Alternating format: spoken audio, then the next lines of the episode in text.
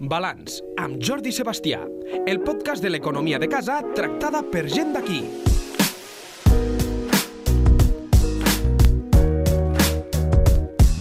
Segur que quan llegeixen qualsevol notícia que té a veure amb els impostos pensen el mateix. Carai, cada cop em fan pagar més. Eh, eh, és cert això? Eh, amb el que paguem podem dir que ja cobrim les despeses. Eh, sempre es diu, per exemple, que Lleida té un IBI el més car d'Espanya. Això també doncs, és cert. En volem treure i escrutar doncs, les eh, qüestions que tenen a veure amb la imposició avui amb un economista com és el, el Ramon Morell.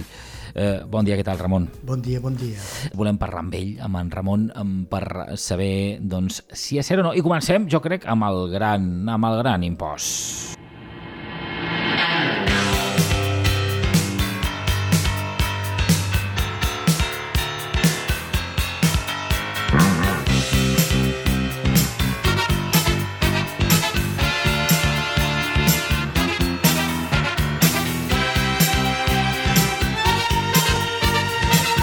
Aquesta cançó dels Madness Hour House, eh, que segurament eh, més d'un coneix, i que jo la relaciono directament amb aquell anunci d'aquella caixa fallida eh, de... que parlava d'hipoteques. Eh? Ah, sí? Te'n recordes? Caixa Catalunya, que parlava... Caixa Catalunya. Sí, sí. Sí, sí, de, és que abans les hipoteques només es feien les caixes, els bancs no feien hipoteques abans, Ah, perquè consideraven que era una cosa allò massa, eh, massa senzilla i no complicada per un banc, no? I ara els bancs fan tantes o més... Bueno, clar, com que no hi ha caixes, ara també els bancs fan hipoteques. Però als anys 60 i 70, eh, els bancs no feien hipoteques. No, no, no en feien. Eh, Però avui no parlarem d'hipoteques, parlarem d'impostos. Vale. Eh, I així que eh, hem començat per un que té a veure eh, justament amb les cases, amb els habitatges, amb els pisos, que és l'IBI, que és el gran impost no, d'un és el gran ajuntament. impost. Bueno, de fet, i més després del que van fer amb l'IAE, no? que el van retallar tant i ha quedat pràcticament misèria, és l'autèntic impost municipal. O sigui, el que realment recauda molts diners i és la font, diguem-ne, bueno, ja he dit abans, la més rellevant de tots els ingressos dels ajuntaments. Eh, eh, realment, quan diem que Lleida és, eh, té l'IBI més Sí. car, eh, que ho diuen les estadístiques, depèn quines estadístiques, també, també Bueno, de depèn del mètode que utilitzes per fer-ho, que no és fàcil, eh? Que no és fàcil. Llavors, eh, hi ha un estudi que surt cada any que fa l'Ajuntament de Madrid, no? Que, bueno, és discutible la metodologia, com tot, no? I allí sí que Lleida surt, eh, si no la més cara, de les més cares, no? Però pots fer tu un altre mètode i et sortirà no tan car Lleida. A veure, però si tu em preguntes, en poques paraules, Lleida té un Ibicar, jo et diré que sí. Té un Ibicar perquè quan se va fer la ponència de valors, doncs que va ser a l'any 80 i pico, no? pràcticament a començaments de la bombolla immobiliària, els valors estaven molt per sobre dels valors que hi ha ara, sobretot de sol, no? Molt més car que no els que hi ha ara. Clar, què passa? Sí que és veritat que després de la crisi el govern espanyol, a la llei de pressupostos, en funció de l'any que han fet les ponències als ajuntaments, apliquen una rebaixa. Però malgrat això es manté alt. A més a més, el tipus IBI de Lleida és alt. He llegit que aquest any lo baixaran un 1%.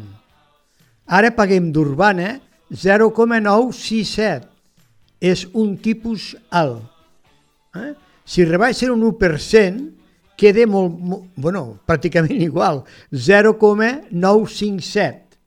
Pràcticament no ho notarem. O, bueno, els pisos que paguen molta quota potser ho notaran, no? Però un 1% és poc. El que sí crec, bueno, em faltaria veure totes les tripes de l'Ajuntament, que ho desconec, no? Però jo penso que Lleida no pot baixar els impostos, o no els pot baixar molt. Per què? Perquè té un nivell d'endeutament superexagerat. Potser hauríem d'entrar amb una reforma de la política de despeses, que no s'hi entre, Eh, eh, què vols dir en aquest cas? És a dir, eh, retallar els gastos. retallar les despeses per tal de que els impostos amb, amb menys Exactament, es arriba més. baixar, exacte. Mm. No? Vull dir, en lloc... O sigui, Lleida té un problema d'endeutament greu. També és cert, i ho hem de dir, que amb el govern Pollo, els dos últims anys, van fer un esforç molt gran i va baixar molt l'endeutament. És veritat. Però jo discutiria amb el govern Pollo, bueno, discutiria, parlaria amb el govern Pollo que van estar massa durs. O sigui, jo hagués fet un rebaixament del deute en 4 o 5 anys. Per què? Clar, si rebaixes molt el deute, te quedes sense diner per invertir. I prova d'això és que els dos últims anys a Lleida el capítol d'inversions ha estat molt baix. Per tant, resumint i contestant la teva pregunta. Primer, tenim un Ibicar? Sí. El més car d'Espanya? No ho sé, però car sí que el tenim. Eh? És possible baixar el tipus de l'IBI? Jo crec que no molt. Per què? Perquè tenim un nivell d'endeutament molt fort. I per tant, si baixem molt els impostos, que són la font de finançament més bona que tenim i més encara l'IBI, ens quedem sense cobrir despeses. Per això jo t'he comentat que seria partidari de fer un anàlisi molt corrent de les polítiques de despeses. Ja sé que és una mica, el que diré ara és retòrica pura, però cada ajuntament fa igual. Fa un gabinet d'alcaldia que no sé si hi ha prou cadires a la taula per sentar-se. No sé si cal tant. No sé si cal tant. Lleida té 140.000 habitants, 27 regidors. No ho sé. Ho hauria d'estar de, d'estar dins per mirar-ho tot, no? Però jo penso que hi hauria d'haver una política de despeses diferent. I llavors sí que potser podríem baixar els impostos perquè l'impost renderia més, no?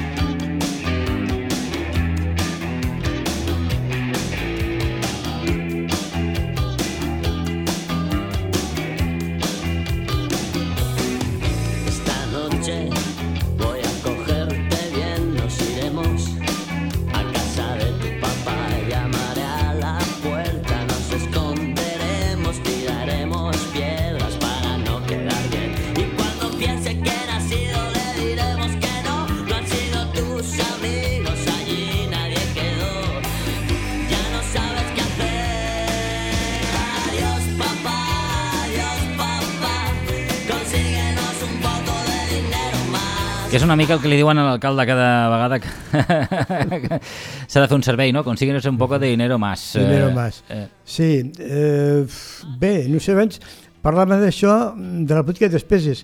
Hi ha una altra cosa també, a part de que jo penso que els gabinets d'alcaldia són massa nombrosos, no? Eh, hi ha una altra cosa. Quan ells es parlen de que es mantindran els sous, o que pujarà un 0,5 el sou, o que el sou baixarà un 0,5, només parlen de sou no parlen de retribucions, no parlen de comissions, no parlen de dietes. D'això no en parlem mai. Potser no calen tantes, no?, de dietes. Eh, vols dir que n'hi ha tantes avui en dia? Sí que n'hi ha, sí. Sí? N'han tret alguna, però n'hi ha. Mm. Sí, sí. Per tant, fixa-t'hi, quan parlen de, de rebaixar, les remuneracions parlen només del sou. No parlen de res més. Hi ha algunes dietes clar, no sé, hi ha dietes que superen, i, supo, i són, suposo que hi són, no? Dietes que superen els límits establerts en el BOE. I aquestes dietes s'han de declarar a Hisenda, les que estan per sobre mm. dels límits màxims que marca el BOE, no? No sé. Per això dic que jo penso que s'hauria de fer un bon treball en política de despeses, no? Mm. I una altra cosa que també, però això ja és una mica més complicat, és que els ajuntaments en general, i Lleida també, no saben el que els hi costa una cosa. No ho saben. Tu ara vas a l'Ajuntament. Què us costa Gardeny? No ho saben. No ho saben. bueno, saben potser el cost directe, però l'indirecte no, no l'han calculat mai. No tenen obligació tampoc, eh? Cuidado. No tenen obligació. Per exemple, no sé, jo trauria moltes taxes, ni trauria moltes i les incorporaria a la seva recaptació, algunes, totes no, eh? Però, per exemple, la més important, escombraries, jo la trauria. Per les familiars, fora escombraries. I, i com pagues l'escombraria? Sí, agafaria l'import que es cobre i el passaria a l'IBI. Però què passa? Que llavors pagaries menys sumant IBI i escombraries que ara separat. Per què? Perquè l'IBI té molts més rebuts que els d'escombraries. I al portar un padró d'escombraries a l'IBI, suposem que són, eh, no sé, pues, eh, 50.000 rebuts d'escombraries, de l'IBI són 85.000. Per tant, al dividir els 45.000 i els 85.000, a cada rebut s'incorporaria una quantitat més petita d'escombraries i tu pagaries molt menys sumant els dos que per separat. I sortiria guanyant tothom, i l'Ajuntament el primer. S'estalvia un padró, s'estalvia costos, s'estalvia impagats, s'estalvia execucions, eh, cobrar per a premi, bueno, s'estalvia una quantitat de quartos, molts. I, i això no és, hi ha algun ajuntament tu, que Sí, home, que Barcelona, molts, els domèstics, eh, l'economia Sí, sí, domèstica. Els comercials, comercials paguen, però el que són les famílies, les llars, les llars no paguen. Fa? Eh, i, I es fa per, suposo que es fa per, per, per no es fa, vaja, per, mm, perquè no, No, ho s'ha sé, fet, per, per, per a tradició. s'hauria de mirar bé, no? Perquè, clar, diuen, bueno, però és que llavors el que està a lloguer no pagaria res. No és veritat. El que està a lloguer, si vol el propietari, si vol el propietari, li pot repercutir l'import de l'IBI al llogater o, al, o a l'inquilino, perdó. És a dir, el propietari del, de l'immoble pot repercutir en el lloguer l'import de l'IBI a l'inquilino. Per tant, tothom hi sortiria guanyant, tothom. Eh, deixem que et parli una mica, parlant de l'IBI, eh, d'aquestes comparacions que moltes vegades es fan des dels polítics d'una ciutat amb l'altra. I... Ah, perdona, perdona que et talli. Sí. I per què dic que, que faria desaparèixer moltes taxes? Excepte les molt clares les faria desaparèixer. Per què? Perquè la taxa no finança. bueno, si la pujo molt, sí, però no és. El que finança són els impostos. Per què? Perquè les taxes, encara que sigui una lectura teòrica, les taxes què fan? Cobreixen el cost d'un servei o l'ús del domini públic, les terrasses, per exemple, perquè utilitzen la vorera, utilitzen part de la calçada, utilitzen domini públic, i llavors paguen. Si no, no pagarien. Tu, mm. si vas a la piscina de Pardinyes, pagaràs. Si no hi vas, no pagaràs. Mm. Per tant, la taxa té això. I per això jo les taxes, com a mecanisme de finançament, no, no m'agraden. Què, què vols dir per, per als eh, planers? Què vol dir mecanisme de finançament? En quin sentit vols dir? De, Perquè el que realment paga l'Ajuntament és l'IBI, no les taxes. Això vull dir. Mm. El que realment paga gastos de personal, gastos de neteja i inversions municipals són els És impostos. a dir, l'IBI paga la Guàrdia Urbana, eh, la taxa, I les taxes, bueno- la taxa de l'escombraria, en aquest cas... Exactament, no ho sé. Clar. Si la taxa es cobraria, es cobreix Clar, el cost de el neteja. servei d'escombraria. Tampoc ho, ho desconec, no? Clar. Teòricament, Mm. teòricament, no hauria de cobrar més la taxa, si no llavors és que no els exploten, no? que el que costa el servei, però suposo que ho tiren pel dret. Mm. No? T'anava a preguntar per, per l'IBI i el fet d'això, eh, de que moltes vegades dius eh, a veure, jo tinc un pis adossat, uh, una casa adossada a, a Lleida i una altra a Madrid, i l'IBI em surt més cara a Madrid, malgrat que em diuen, o diu Madrid, diu doncs, València, o què sé, surt més cara a València que, que a Lleida. Uh, com s'entén això? No, què, és el que es té en compte? No, Per... suposo que vols dir que, estem, que és més cara a Lleida que a València. Ho dius al revés, no? No, no, no, ho he dit així. És a dir, ho he dit tal Ah. qual. És a dir, tinc un pis a, Lleida i em surt més car... Ho dius eh, bé, home, perquè a València el sol val molt més que a Lleida. Això és el que vull dir. Clar, Exacte, sí, sí. El sol és molt més car que aquí. La construcció també, però fixa't la construcció. O sigui, el que diferencia el preu és el sol. Perquè jo si faig un pis, que no el faig, però teòricament jo puc fer un pis aquí a Lleida de 100 metres quadrats i el material que hi poso i tot el que hi poso pot ser exactament igual a un pis de 100 metres quadrats de València. El material pot ser el mateix, els metres quadrats del pis el mateix, la, la fusteria la mateixa, els sanitaris igual, o sigui, el pis, la construcció voldria igual, però el sol no. Mm.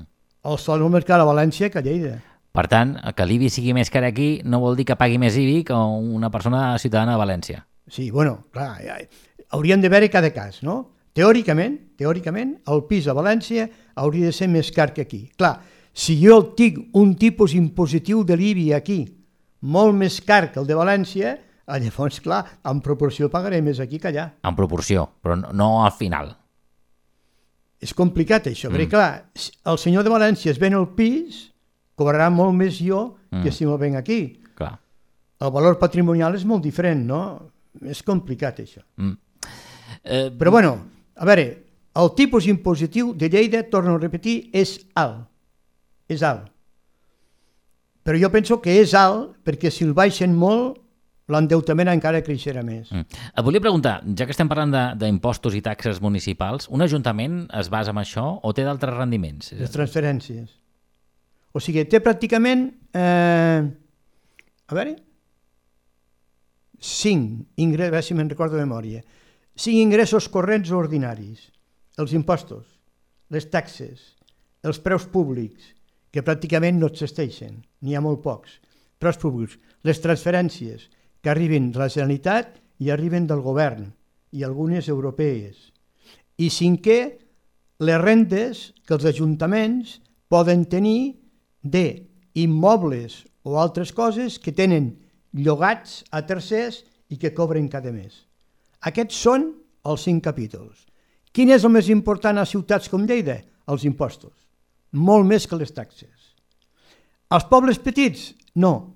Als pobles petits el capítol més important sol ser les transferències. Per què? Perquè en un poble petit fer política fiscal és molt complicat. Perquè ets l'alcalde que et coneixen, que vas al bar, que patatim, que patatam, i normalment als pobles petits el capítol fort són les transferències. Jo això ho defenso i ho entenc. I fins i tot predico, i ho predico a tot arreu, que de la mateixa manera que Madrid i Barcelona tenen una ajuda governamental per cooperació local específica, per ser grans municipis que aporten molta renda, i estic d'acord. També els municipis petits, de menys de, de menys de 1.000 habitants, haurien de tindre una compensació específica. Aquí Lleida, si perdem els municipis petits, desapareix la capital.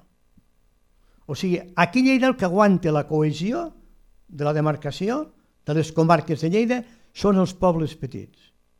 Si aquests desapareixen, això se'n va. Jo penso que els municipis petits tenen un rol, bueno, la Catalunya buida, l'Espanya buida, tot això, no? Jo penso que els municipis petits tenen un rol molt important. I no és veritat que siguin més cars de mantenir que els altres, no. El que sí haurien de fer, des de la Generalitat i des del govern central, primar molt, i això no cal tocar cap llei, perquè ho permet l'actual, haurien de primar molt la mancomunitat de municipis. És a dir, agrupeu-vos per tindre un secretari només. Agrupeu-vos per tindre un tècnic en urbanisme. Set ajuntaments poden mantenir un tècnic, un sol no. Mancomunen serveis i ja està. I això ho haurien de fomentar des del govern central i autonòmic, que no cal modificar la llei perquè la llei actual això ho permet.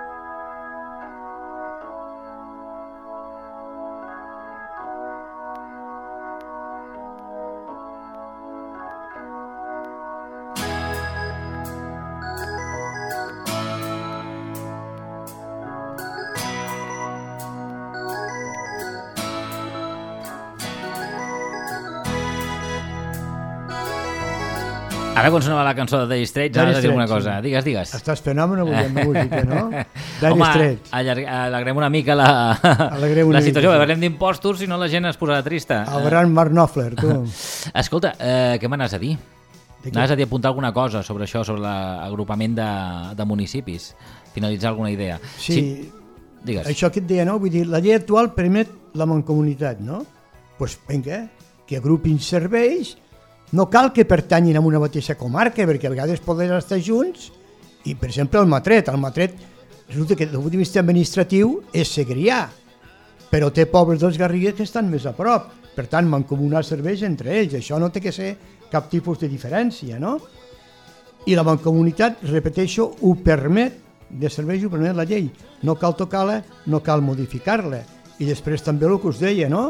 O sigui, un fons de cooperació local que ja el tenen, però un complementari específic, no? amb una renda bàsica municipal mínima pels ajuntaments petits, com tenen els grans, que jo no ho discuteixo. Escolta, va, parlant de, de, de, de pagar, eh, quan, si li preguntes a la gent et dirà jo vull pagar menys impostos. Clar, això tothom. Tothom, tothom. Home, naturalment. Sobretot perquè pagues... Perquè, mira, o sigui, lo, la diferència aquí entre un impost i una taxa. Jo pago escombraries i puc dir, escolta, però el servei d'escombraries és una porqueria. Però si pago l'IBI, com que l'IBI no sé on va, va a tot arreu, bueno, clar, puc dir, eh, Lleida estan els carrers bruts, a Lleida els autobusos no funcionen, no sé, puc parlar en general, no? Sí. Però l'impost no sé exactament com es reparteix. Va pagar personal també l'impost, no? En canvi la taxa no, la taxa va pagar un servei en concret i és més directe, pel que he dit abans, no? Mm. Per això penso que l'impost té un sentit més genèric i finança més coses que no les taxes. En tot cas, de cara a la gent, aquells tant taxes com impostos, la possibilitat de reduir impostos i taxes, així en bloc, en bloc eh? És viable o, o, o realment no hi ha cap que- ajuntament que pugui funcionar reduint a, a, a, a l'hora de la veritat, reduint tot allò que rep del ciutadà? Jo penso que aquí Lleida és molt difícil. Bueno, una manera, la que he dit, ajunto el padró d'IBI amb escombraries. Desapareix escombraries, amb el qual l'estalvi a l'Ajuntament és molt gran, molt, i això és important, perquè vol dir despeses, eh? agrupo els dos padrons i llavors tothom pagarà menys de sumar que de pagar separat. Aquest és un clar. Taxes, jo n'eliminaria moltes. O sigui, creus que sí, que la, la via de, de reduir taxes Sí. pot ser que es, es Pot noti ser. a la butxaca del ciutadà? Bueno, jo me'n recordo, ara ho puc dir perquè fa molts anys ja, no? Jo quan vaig entrar a l'Ajuntament, bueno, hi havia una taxa que la vaig treure a les 24 hores. bueno, dir, no sé, jo penso que se'n poden Quina, treure quina era, quina era? una taxa que ja es pagava per l'IBI. Hi havia una taxa, potser encara no estaves a Lleida, tu no estaves a No. Lleida. No. Fa molts anys, sí. Bueno, doncs hi havia una taxa que era tribunes i balcons. Tribunes i balcons. I balcons, que ja paguen per IBI. Què era, per veure la processó o què? No ho sé, ho vaig treure fora, home. Vull dir, jo penso que, que és el que he dit abans. Se poden traure taxes, una. Es poden juntar padrons, dos. I tres. S'ha de fer una política de reducció de despeses. Però pa, ara t'ho preguntaré, ja entrem en ideologia, en cas d'economia, eh? Vale. Reduir impostos no és de dretes i, i, i fer més impostos no és més d'esquerres? En, en paraules genèriques, sí. Però clar, això pot ser... Bueno, ja he dit abans que reduir impostos a Lleida és molt difícil. Ara, que puc fer una política fiscal més acurada perquè puc reduir taxes, però no puc reduir la recaptació. Però és que si jo agafo taxis i les incorporo als padrons dels impostos, surt tot més barat. Surt tot més barat i sobretot es redueix la feina. Per tant, és molt millor. Tens raó. Reduir impostos, bueno, depèn. Clar, jo com que sóc keynesià, no sóc de Milton Friedman, com la senyora Lagarde, no? que redueix sempre o puja el tipus d'interès perquè diu que pugen els preus, no? això és Milton Friedman, no? Jo penso que mentre tinguis, o sigui, què deia Keynes? A mi no em fa por, doncs, el deute públic mentre jo tinga atur i tinga capital per, per emplear. Cosa que ara no es fa, no? Ara bé, això clar, portat a escala local, això no és tan clar, no? Però sí que a escala local, avui dia, jo reduir impostos, així no el reduiria, no es pot. I torno a repetir, sí que puc reduir taxes i passar els padrons a l'IBI, a l'IAE, a vehicles o allà on sigui. Per exemple, no ho sé, eh, eh, lo, de- lo de vehicles, que curiosament, no? El vehicle, vull dir, l'impost es basa en la titularitat del cotxe, no en Sí. la circulació. Sí. És a dir, tu pots tindre el cotxe tancat tota la vida en un garatge i igual has de pagar, Mm. encara que no gastis al carrer. Sí, això és un Igual. problema pels cotxes clàssics, per Això exemple. són els impostos de caràcter real que diuen, no? Pagues la titularitat. A vehicles estem a tope. Estem al 4%. A tope estem. De tarifa, no? Bueno, per això, el que passa és, clar, el cotxe pues, se recapta diners i, però no puja tant ni molt menys com l'IBI. I llavors, una cosa, almenys per mi, molt bona, que té l'impost dels ajuntaments, l'impost local, no? és que els impostos 3 obligatoris, IBI, IAE i vehicles, són impostos de padró. Què vol dir això? Que la crisi no els afecta. Per exemple, l'IBI, bombolla immobiliària, vaja, què passa? Se redueix la construcció de pisos, però se construeix un, l'impost augmenta. N'hi ha un de nou. Vehicles, igual, no es venen tants cotxes, però se'n venen, sí, puja el padró. I allà igual, és a dir, l'impost de padró té l'avantatge que no li afecta el cicle econòmic i que, per tant, té un creixement vegetatiu nou. Bo, sempre cada any és positiu. Sempre cada any hi ha més subjectes passius que l'any passat. En aquest cas la banca guanya, l'Ajuntament guanya. En aquest cas sí. bueno, diguem-ne que el sistema de finançament és adequat per l'Ajuntament, que no els hi costa fer càlculs com el govern. Què cobraré d'IRPF l'any que ve? No ho sé. En canvi, l'IBI és molt fàcil, diguem-ne, aproximar-se a una recaptació més o menys aproximada.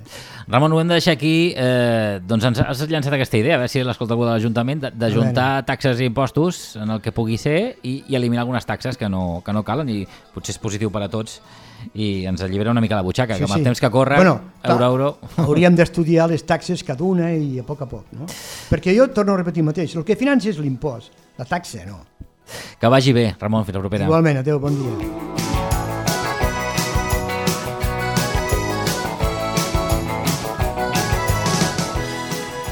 Balanç amb Jordi Sebastià, el segon dilluns de cada mes a lleida24.cat.